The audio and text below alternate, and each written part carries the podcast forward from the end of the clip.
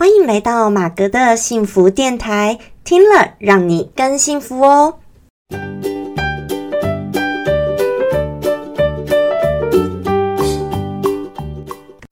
Hello，大家好，我是陪你追梦的好妈咪，同时也是节目主持人 Margaret 马格。好，今天呢，很高兴来到我们马格的幸福电台的第十二集。好，非常非常的感谢呢，呃，各位一路以来支持我这个新的 podcast 开到现在哦，呃，短短的也没有到一个月的时间，但现在已经到了第十二集了。好，虽然呢，呃，目前我觉得好像还没有很多人在听这个频道，就目前我发现就是。听的人还没有很多，但是我还是会坚持继续做下去的。好，我还是要了解一下这个 podcast 的市场，因为既然好像现在还蛮多人在听的哈，所以我还是想要多呃试一下这一块的这个领域。好，那同时呢，那我也觉得自己有时候借由这个录 podcast，然后分享一下我自己的想法呢，然后好像也是自己在做一个心情上的整理。哎，也不错，好，对我自己，我觉得好像也有点帮助。好，那首先呢，先跟大家自我介绍一下啊。那我的马格的幸福电台呢，会常常透过这些生活影剧、心情故事或老子道德经等等，然后跟大家分享许多的不一样的心情故事。那也很欢迎呢，大家可以投稿到我的 email 或者是我的 IG 私讯我，告诉我你的真实心情故事。我也会透过这个 podcast 的平台呢，跟大家做回应跟分享。那我希望透过这么多的一个生活中啊，很多的一个元素跟心情故事的分享，能够让更多的人，你们都能够感受到自己生活当中的幸福。那今天呢，要跟大家来到我们这个单元呢，是影剧心情故事。咦，好像目前那个我的 podcast 到目前为止，虽然我一直有设定有影剧心情故事呢，但是我好像还没有录制一集是讲这一个单元哦。所以很高兴今天来到我们的影剧心情故事的单元。这个单元呢，我通常会用像是我看的一些电影或者一些影剧等等，好，这一些的一个元素呢，然后我的一些想法跟感想，然后跟大家做这个分享。因为我是一个，其实我还蛮喜欢看电影的或一些影剧的。当然啦，有些剧如果太长的话，有时候我会不太敢这样子去追。好，因为一追剧，我怕会花很多的时间，然后又非常的长。好，当然，可是还是有时候也会追啦。这样，可是我不是定期一直在追的人。但是如果你们真的是对什么有兴趣啊，或者什么呃有兴趣，希望诶我就看一下，也是可以推荐给我。欢迎大家可以留言告诉我。好，那我就说，因为我是平常看这个电影或任何的剧哦，完毕呢，我就蛮多自己的一大堆的想法跟感想的人。好，就是一个意见蛮多的一个人。好，可是呢，我通常讲这个单元的时候，我不太像其他的可能影评专门做影评的人，他们可能都是会很专业的去讲说这个导演是怎么样啦，哦，这个呃拍摄手法怎么样，我比较。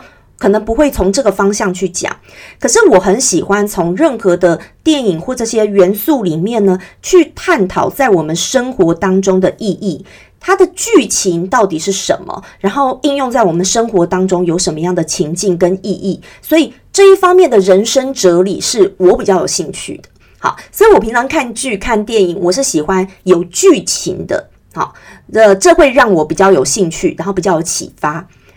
那今天呢，我要跟大家分享的就是什么电影呢？就是皮克斯最近很夯的《灵魂急转弯》，英文叫做《Soul》。好，这一个那个新的电影。好，前阵子呢，我刚去电影院看完这个电影，我看完呢就非常的有感觉，觉得非常的好看。那这部电影呢，在网络上也引起了很大的回响，很多人也就大肆的给了很多的好评哦，正面的评价，觉得非常的有这个人生的哲理跟意义。但是，当然，我生活真实生活当中也有朋友呢，说他们去电影院看了这部电影，诶，他们都睡着了。他们真的都睡着了，然后觉得说，嗯，好像觉得没有那么好看。好，所以当然啦，任何的东西总是会有人觉得好看跟不好看哦，这没有绝对对错，只有每个人的喜好不同。好，当然我个人是觉得很好看。那我今天来跟大家分享一下。那当然我会大概讲一下这一部电影的这个剧情的内容。好，呃，所以如果你是很怕剧透的人，你很不能接受剧透的，那我就先请你看完这部电影呢，再来听我这一集的 podcast 喽。那如果呢你 OK 可以接受的话呢，那咱们就来。好好的仔细听一下，我今天要所分享的《灵魂急转弯》Soul，它带给了我们什么样的心情故事呢？好，那这部电影呢，一开始它其实是从一个男主角叫做 Joe，从他为始来出发。Joe 呢，他是一直梦想着他未来能够当这个爵士乐家。他从小被他爸爸带到这个爵士乐的这个呃 Jazz 的一个 bar 呢，他就爱上了这个爵士乐。爱上了以后呢，从此就走向这个音乐的道路。但是走一走，他其实比较想在一个舞台上当这个爵士的乐手，好弹钢琴的爵士乐乐手。可是就常常不是那么的顺利。后来呢，他就成为一个中学的一个音乐老师。那本来呢，他并不是一个正直的老师。好，那后来呢，一开始电影一开始就让他变成，诶，收到了一个正式老师的聘书，可以升为正式的老师了。但他心里呀，其实是五味杂陈的，因为其实这并不是他真正很想要的生活。他真正很想要的是跟他心目中的偶像那样的爵士乐乐手能够同台一起演出。他想要是比较表演的那一种的，呃，表演者的角色。OK，那后来呢，他竟然呃因缘际会的得到了一个机会，可以。在他一个梦想的一个 bar 爵士乐的那个 bar 呢，做一个晚上的登台的演出，然后也跟很厉害的爵士乐的一个呃女乐手能够一起的同台。好，结果在他拿到这个 offer 的时候啊，他好高兴，好高兴啊！结果乐极生悲呀，福祸相倚呀。好，结果就跟我《道德经》说“福祸相倚”一样。结果呢，他就不小心掉到了水沟里面，结果他就因此而走掉了。哇，他因此就到了另外一个世界。到了这另外一个世界呢，其实，在电影里面本来是叫做一个 Great Beyond 的地方。OK，他们准备要去这个死后要去的另外一个世界。好，那这次这个电影它并没有讲太清楚，呃，这种宗教什么东西，它是比较避讳的。可是它用一些地方，好像都有不同的地方，地方代表这个人的生前跟身后的一些地方。OK，好，那他这个 Great Beyond 地方呢，就是 Joe 他本来该要去的地方，可是他不想死啊，他那时候他的灵呢，然后就跑出来了，然后就很不想死，你知道吗？好想要回去当人呐，所以他就一直跑，一直跑，一直跑，跑跑跑跑跑，结果呢，跑到另外一个地方，竟然是 Great Before。Great Before 呢，其实就是他们电影里面所翻译成灵魂先修班。哦，他的意思是说啊，在这个每一个灵魂要来当这个人世间当人的时候呢，其实都要先受过很多的培训跟训练。好，可能呢，每一个人你要先经过像是呃天生就是很积极，或天生很消极、愤怒等等这些的一个地方呢，所以才会造成说你这一生怎么一开始你的个性会是比较这样子的。原来这都是在灵魂先修班所造成的。好，这个是电影里面所说的。然后呢，另外呢，它每一个灵魂还要去集结成每一个呃一些要素，它才能够来当人。然后呢，呃，这时候 Joe 呢，他就阴错阳差成了另外一个灵魂，叫做 Twenty Two 二十二号。他并没有名字哦，他就叫 Twenty Two 二十二。他这跟这个 Twenty Two 呢，因为 Twenty Two 他是从来没有来当过人的，好，他就是没有来当过人呢。然后可是他并不想来当人。为什么呢？因为他已经看过人世间这样子哦，好像每一个人都这样子，呃，活活活活一生啊，然后最后呢，还不是又回来的这个这个我们上面这个另外一个空间呢？哈，另外一个地方，根本他觉得人世间就是这样子，那我干嘛要下人间走一遭呢？哦，Twenty Two 他就这么觉得，我为什么要去活一遍呢？好，所以他一直很不想去，即使他之前碰到很多的 mentors，这个 mentors 就是他们每一个人要跟的一个导师，要启发他们找到自己呃的火花。好，他们说叫 spark 火花，你要有那个火花急到了，你才可以来当人。那 Twenty Two 呢，已经碰过了很多啊，像德瑞莎修女啊，哦，荣格啊，甘地啊，哦，这些非常历史上非常有名的人物，他们的灵呢，都曾经当过 Twenty Two 的这个 mentors，结果都还是无法帮助 Twenty Two 找到他的火花。好，所以 Twenty Two 他就从来没有来当人过。这时候呢，Joe 呢阴错阳差，他变成。另外一个角色，哎，假装什么变成另外一个角色，竟然成了 Twenty Two 的这个导师 mentor。好，那 Twenty Two 呢？刚开始他也很不想跟着这个呃 Joe，好，他就觉得我就是不想来当人。可是后来他看了 Joe 他的一生，哎，发现说他觉得 Joe 他的一生其实不怎么样哦，好像都很多悲惨的事情。那他就觉得这个人很奇怪啊！你在当人的时候这么多悲惨，这么悲惨的人生，你怎么还这么这么的想回到人间呢？那对 Twenty Two 来说，他是根本就不想下来当人呐。好，所以他就觉得说，诶，那我想好好研究一下，看看哈，那为什么你这么想来人世间当人？好，然后呢，两个人就开始变成了像是朋友一样，哈，亦师亦友一样。结果呢？后来他们也阴错阳差，竟然都又跑到了人间来当人。好，因为其实是就想要回到自己的身体里面当人。结果呢，竟然这个 Twenty Two 也一起下来了。好，一起到了这个人世间。结果呢，阴错阳差的是 jo 的灵没有回到自己的身体里，到了另外一只猫的身体里面。然后呢，Twenty Two 的零呢跑到了 Joe 的身体里面，哇！所以 Twenty Two 等于就是来体验来当人了，因为他借用了 Joe 的身体。那 Joe 的零呢跑到了这个猫的里面，OK，好，所以他们两个又来人世间，哎，这样子一直跑。那 Joe 呢，就一直很希望借由这个 Twenty Two，他在他自己的身体里哦，赶快去把自己打理打理，要去晚上这个爵士乐乐团哦，要要赶快登台做第一次他的人生的梦想好，然后他要在那个时间点之前呢，把他们两个灵魂要换回来，这样子好，他就一直在赶这件事情。好，那重点呢在于。在体验这所有生活当中，还有在准备晚上的这个爵士乐的表演之这个过程当中呢，就演出了很多哇！原来呢，就不断的他一直在找，一直在找，他就是为了他的生命中的火花。他会觉得说，你要找火花还不简单？对我来说，火花就是我的爵士乐，好，就是我的爵士乐。我今天晚上哈就一定要登台，这就是我的爵士乐，达到这个梦想就达成了。好。结果呢？那 Twenty Two 呢？他第一次来当人，他就开始发现了一些事情。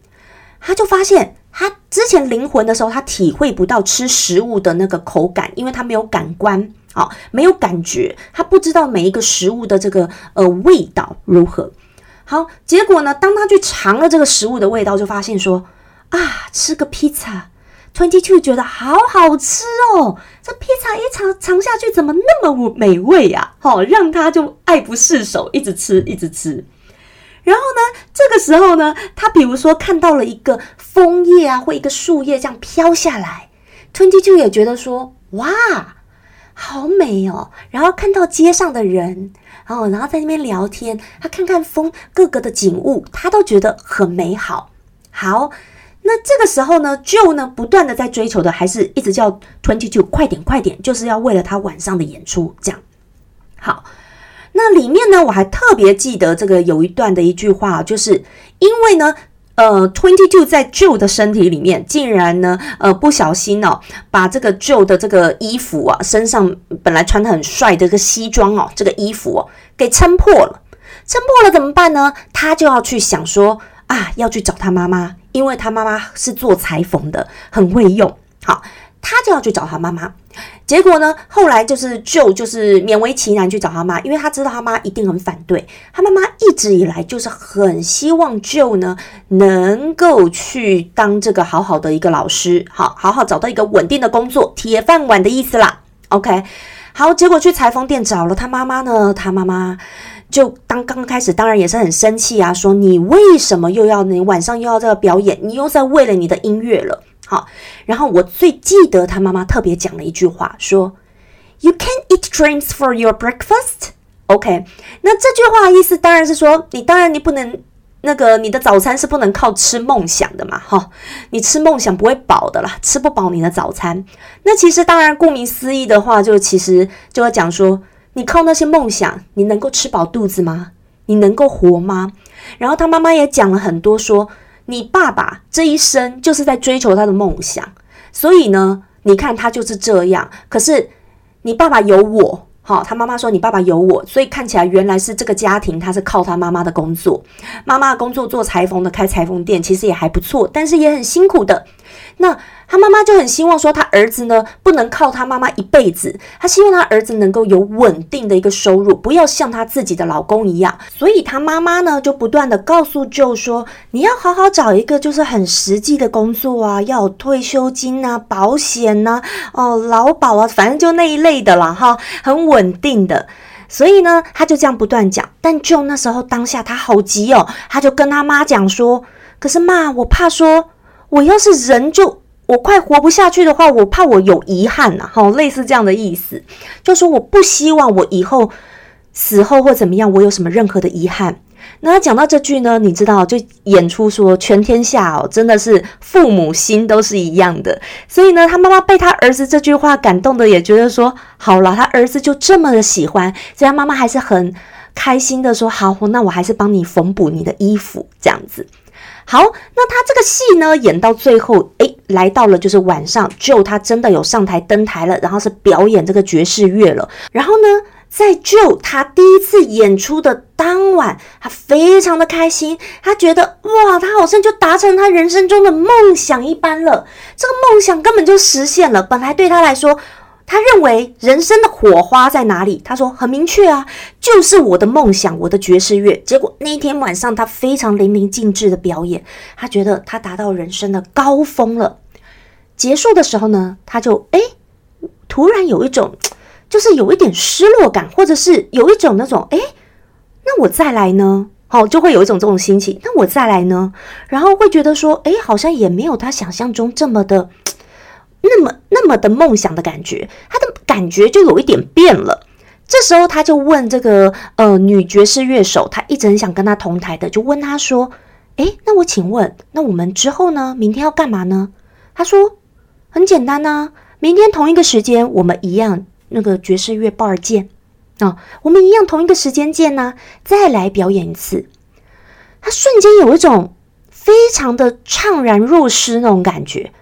然后就觉得说，哎，怎么达到他梦想？结果好像又要在周而复始做这样的事情，他就开始觉得，哎，这是真的我想要的吗？这时候呢，女爵士乐手就告诉了他一个故事。这故事呢，就在说有一只小鱼，它游到了一个大鱼的身边，然后再问那个大鱼说，哎，请问，请问，我请问一下哦，海洋在哪里呀？哎，那大鱼就回答说，海洋，海洋。你现在就在海洋里呀？那小鱼就说：“哎呦，怎么会？我明明就在水里面呢，这怎么会是海呢？这不是海，你明明就我明明就在水里面。”这时候老鱼啊，那个大鱼就说：“你就是在海洋里。”好，那当然这一则故事寓言故事，我相信可能很多人都有听过。好，其实就在说，很多时候我们好像在追求。很多东西是一直梦想中想要的，你不断的在追求、追求、追求，可是当你得到的时候，你才会发现说，好像其实它也并不如你本来所想的那么的美好，就是那种感觉。那他故事的最后呢？我先讲完大概故事的最后哦。故事呢，其实就是最后 twenty two 呢，他本来一直找不到他的 spark 在哪里，他竟然就是阴错阳差到了人世间一趟的时候，他后来他的火花自动找到了。好，那当然有后面又有一段纠葛的故事，好，这边我就不说了。但最后呢，他也真的去人世间当人了。好，那他找到了他的火花，那原来他的火花就是什么？就就跟他说，你其实非常的会 jazzing，you're good at jazzing。他的 jazzing 是什么？不是弹爵士乐，而是你好像乐在每一个当下。你连走路看任何的周遭的人，你觉得很开心。你坐地铁很开心，哇，连地铁那个旁边有饮料都搞不清楚，也拿起来喝，都很开心。你对一切新鲜的事物，你有一种很多的好奇心。你对生活每一个当下，或者你吃个披萨，你都很开心。这就是他说的，You're good at jazzing。你好像很开心，对每一件事情，对每一件的小事很开心。这就是 Twenty Two 后来他找到他的火花。那他这部电影呢，最后大概就是这样，然后也让 Joe 呢，他最后能够回来到人间，好，就是再重新活一遍的感觉。但是就历经了他已经得到这个爵士乐梦想的那一刻了，又回到了呃。重新可以又在做人的那一刻呢，其实他就有演说，他再来的人生可能那个想法或做法会不太一样。好，那我这边呢开始要来讲一些我的一些感想哦。好，刚刚是整把个整个故事大概说完了一遍。好，其实呢，我觉得他这部电影并没有用很明确的定义在定义火花这个 spark，可是他也用了一个很明确的手法在提点着每一个人，我们每一个人生命中。你的火花是什么？Where is your spark? Where is your spark? 你 spark 到底在哪里？你的 spark 可能是可能很小的一件事情。好，想想看哦。比如说，如果对我自己来说，我可能每天就是喝一杯咖啡的时候，我很喜欢喝咖啡。我喝咖啡，闻到咖啡香，我就觉得我很幸福。然后，这就是我觉得是我每一天当中的一个火花。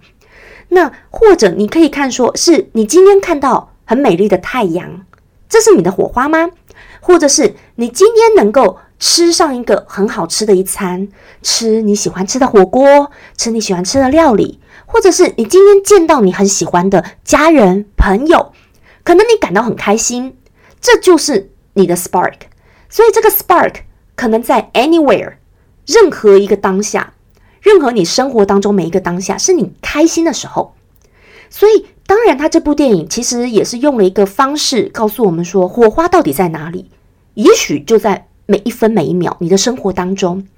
那我们人生其实很多时候就是来体验的，或者说来学习的，不见得说你这一生一定要达到你怎么样的一个置业或一个梦想，那才是你的火花，或者是是那才是你一定的置业。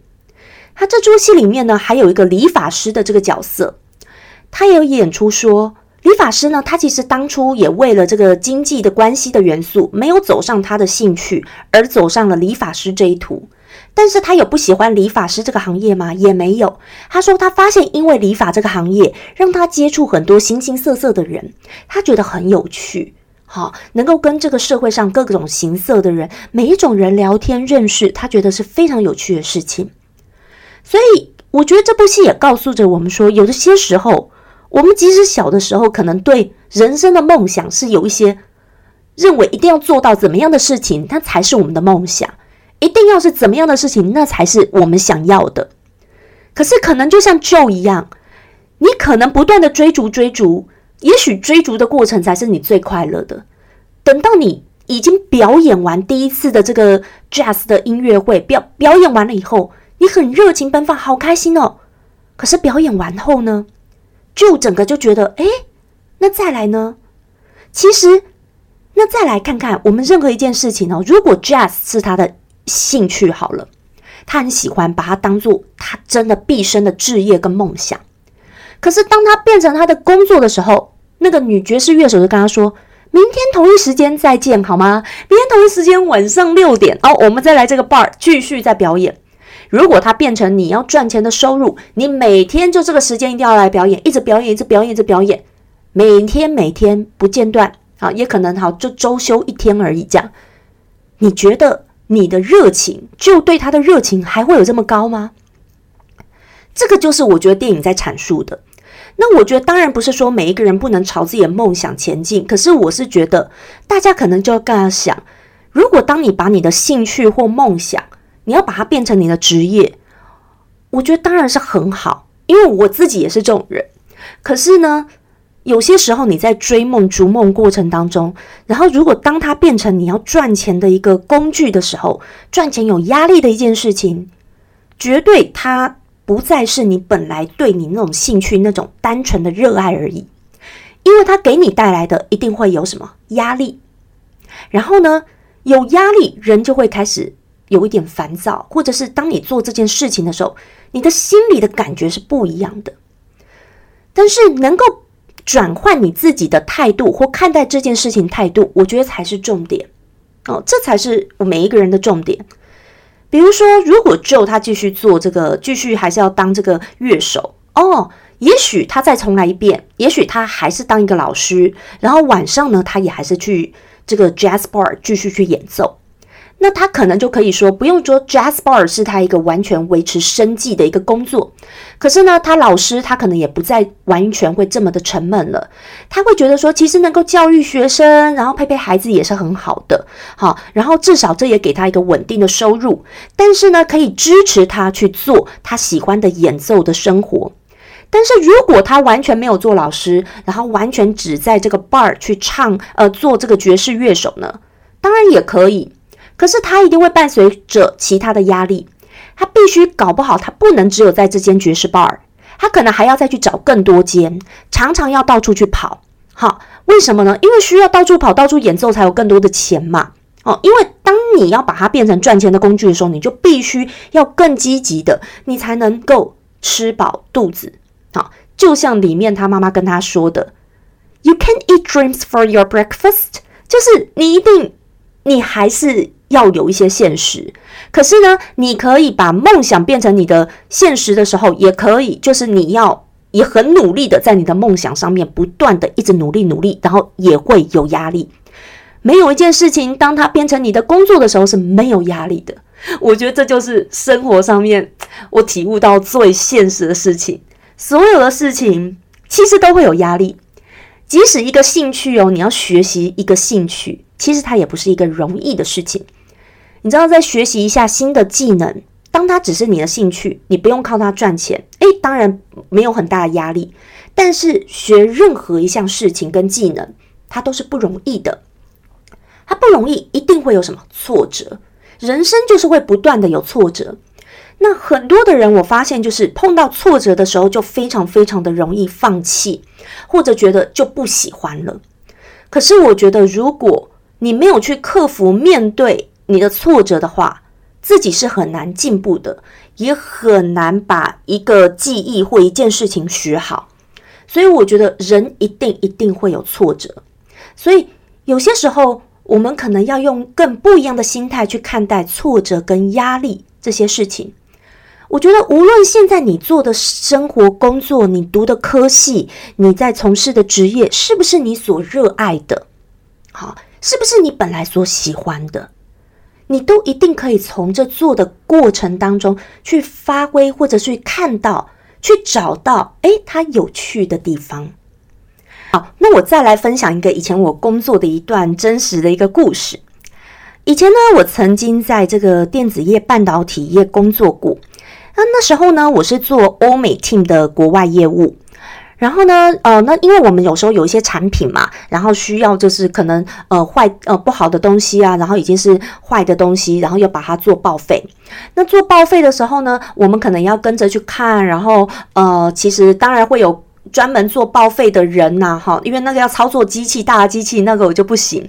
然后呢，要做报废，要把它弄掉，要把它弄碎这样子，然后要把它弄坏，好，这样子才记录说，哦，哪一批货，哪一批货真的有报废了，而且我还要去录影啊，录影做一个存证，然后最后都还是要交卷的，这样录影存证几月几号，我们还要出报告。OK，哪一批货，哪一批货，我们确实报废了，绝对没有流出去，这样子之类的。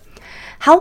那其实呢，那一阵子其实我对半导体就常常会不是很喜欢，就会觉得说电子业的东西就是好硬哦，然后我就觉得我真的不是那么喜欢，所以常常在工作当中就是有一些很不太好的、不太正面的一个情绪。然后我就很记得，那因为我一直以来其实我对这个呃传播啊、行销啊、传播这一类的，我都是很有兴趣的。好，所以也就像我现在为什么会做 podcast，我为什么会用 YouTube 所有这些，其实我是喜欢的。好，可能我就是喜欢做这一类的事情，我本身就是以前就是喜欢，虽然我不是读这一方面的科系。好，我是商学院毕业的，但是呢，我一直一直以来我都是喜欢的，所以其实后来我工作也有后来也有转到做这一方面的。好，这又是另外一个故事了，我今天就先不讲。OK，好，那当时呢，我就会觉得在这一个电子业的呃行业当中，我一直越来越低落。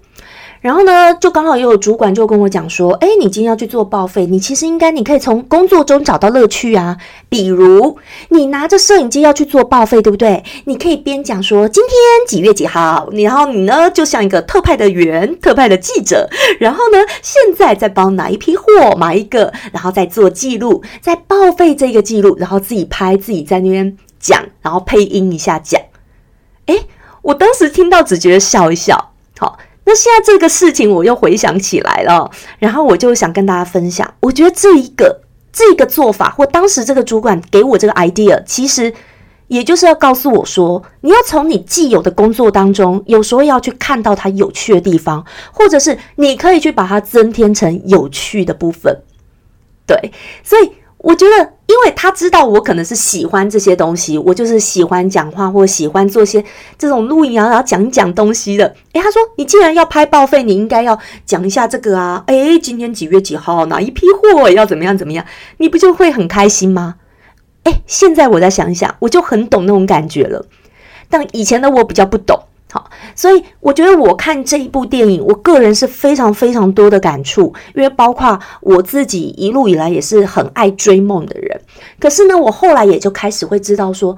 很多梦想开始，你实际要去做的时候，它也有很多很多的困难。你如果把它全部都变成你吃饭的来源的时候，你的压力是大的不得了的。而且，当你每天很 routine 不断的做，当它变成你工作的时候，我必须说，它所伴随而来的压力，所伴随而来的无聊，所伴随而来的挫折感，绝对也不会亚于你本来觉得没有兴趣的工作。因为我也必须来说，所有的工作其实。当它变成你的经济压力的时候，它都是有一定的一个无聊、跟一个繁琐、跟一个挫折。我觉得生活当中很多时候这样，所以我现在越来越觉得说，其实你喜欢做的事情，当然可以去做，还是要做。可是我们人当然不是说只能做一样事情，很多事情都可以做。还有呢，就是我觉得真的要。练习从生活当中所有的繁琐、琐碎、挫折当中，去找到我们自己的火花，去找到我们自己的快乐。我再举一个例子，假如您是一个家庭主妇，好了，那你会觉得说，哇。家庭主妇，很多人都觉得好像不像一个工作。其实我个人认为，家庭主妇是非常非常伟大的工作。其实我发现近几年已经越来也越多人重视这一块了啦。哈，当然，如果呃您是家庭主妇，结果你觉得你的周围的人还是不够认可你哈，那我相信你现在应该会听到我话，我的话会心有戚戚焉。好。之前不是有一则呃影片哦，国外好像美国人拍的一个影片，就在讲说，如果一个工作哦，每天二十四小时哦，全年无休，怎样怎样怎样，讲了一大堆，然后呢，然后听起来大家都觉得不可思议哦，然后还没钱这样子，结果最后讲了说，就是妈妈。好，所以我觉得所有的当妈妈的人，然后或者是你是不管是职业妇女也好，或者是你是家庭主妇也好，其实真的真的都非常的伟大。那我再讲一下，即使家庭主妇，哎，再来后来还有月薪娇妻嘛？这部片其实也越来越多人会去重视，说千万不要去小看它，而且它也是一个真的很难的职业哦，真的，我真心这么认为。你知道吗？那个打扫啊，也是一件这个非常专业的一件事情。好，那哦，再讲回来哦，如果你是家庭主妇，你觉得好像很无聊，或者是有时候那是你被迫而去。呃，不得已，你现在要当家庭主妇，要做这件事情，可能你心中，如果你不是自愿的话，你可能会有一些嗯没那么舒坦的地方，或者，可是呢，我也觉得你也可以去找到你生命中火花，可能就是你可以陪你的孩子，你可以更多的时间陪你的孩子，陪你心爱的孩子，那你孩子能够跟你更亲近，或者是你看到你孩子的那笑脸，那就是可能你的火花，或者是。你自己很用心建立起了家庭，或者是打扫完哦，打扫完从不那个很不干净，打扫完变很干净，那也是一个成就感。哦，你也可以从那个呃，现在嘛，大家都可以创造自己的快乐。比如说呢，呃，打扫前你就先拍一张照片，哦，一个 before，然后呢再努力打扫完，然后 three hours later，那个影片不常都这样子写嘛？two hours later，three hours later，然后以后呢就变成哦，那个打扫的非常的干净，那就是你的成就感。的确啊。所以我觉得这个，我说，诶，大家可以拍这个 before after，然后你可以分享在自己的社群，诶，可能就是，诶，那是你的成果啊，没错啊，哦，或者是，诶，你打打造孩子跟你自己的呃亲情，或者是孩子在学习什么，你也在陪他一起学习，一起成长，或者有那种亲子共读的一些东西或游戏，你用很多方式也可以记录下来，也可以做分享，我觉得这些都是你的成果。那我觉得这个的感觉就很像我刚刚在分享，我工作在半导体业的时候，我很不喜欢。那时候我很不喜欢的时候，人家建议我说：“哎，你在拍这个报废，你也可以把它拍的说哦，现在你在报道一则什么什么事情。”哎，我觉得真的耶，有些时候其实自己都可以在自己的生活工作当中去找寻到自己的快乐跟火花，而且我后来觉得这是可以自己去创造的。嗯。所以好，那今天呢，先分享到这边，因为我觉得我这部电影可能看太多想分享的。好，那反正今天最主要的是跟大家分享这部电影的一个大概的内容，还有这个火花，还有你生命中的火花在哪里呢？那如果大家喜欢我这一集的内容跟分享，那我会看回应。如果更多人喜欢的话呢，我就会针对这个灵魂急转弯，会再出呃更新一集的一个心得一个想法。OK。好，那很欢迎呢，大家可以留言告诉我，你觉得你生活当中的火花在哪里呢？Where's your spark？OK，然后也希望你。你找到了以后，跟我分享以后呢，你也要感觉天天越来越幸福哦。那今天呢，我们的节目就到这边结束了，希望你会喜欢。那也欢迎呢，你可以分享出去，也大家可以欢迎可以去订阅我的 YouTube 频道，还有 FB 粉专，还有 IG 等等这些所有资讯的链接呢，我都会放到影片的这个资讯栏里面哦，或者是我整个 Podcast 的那个资讯栏。OK，这个节目每周三六会做最新的一个更新哦。所以大家记得帮我订阅一下，给我五颗星喽！好，祝福大家天天都很幸福。我是 Margaret 马格，我们下次再见喽，拜拜。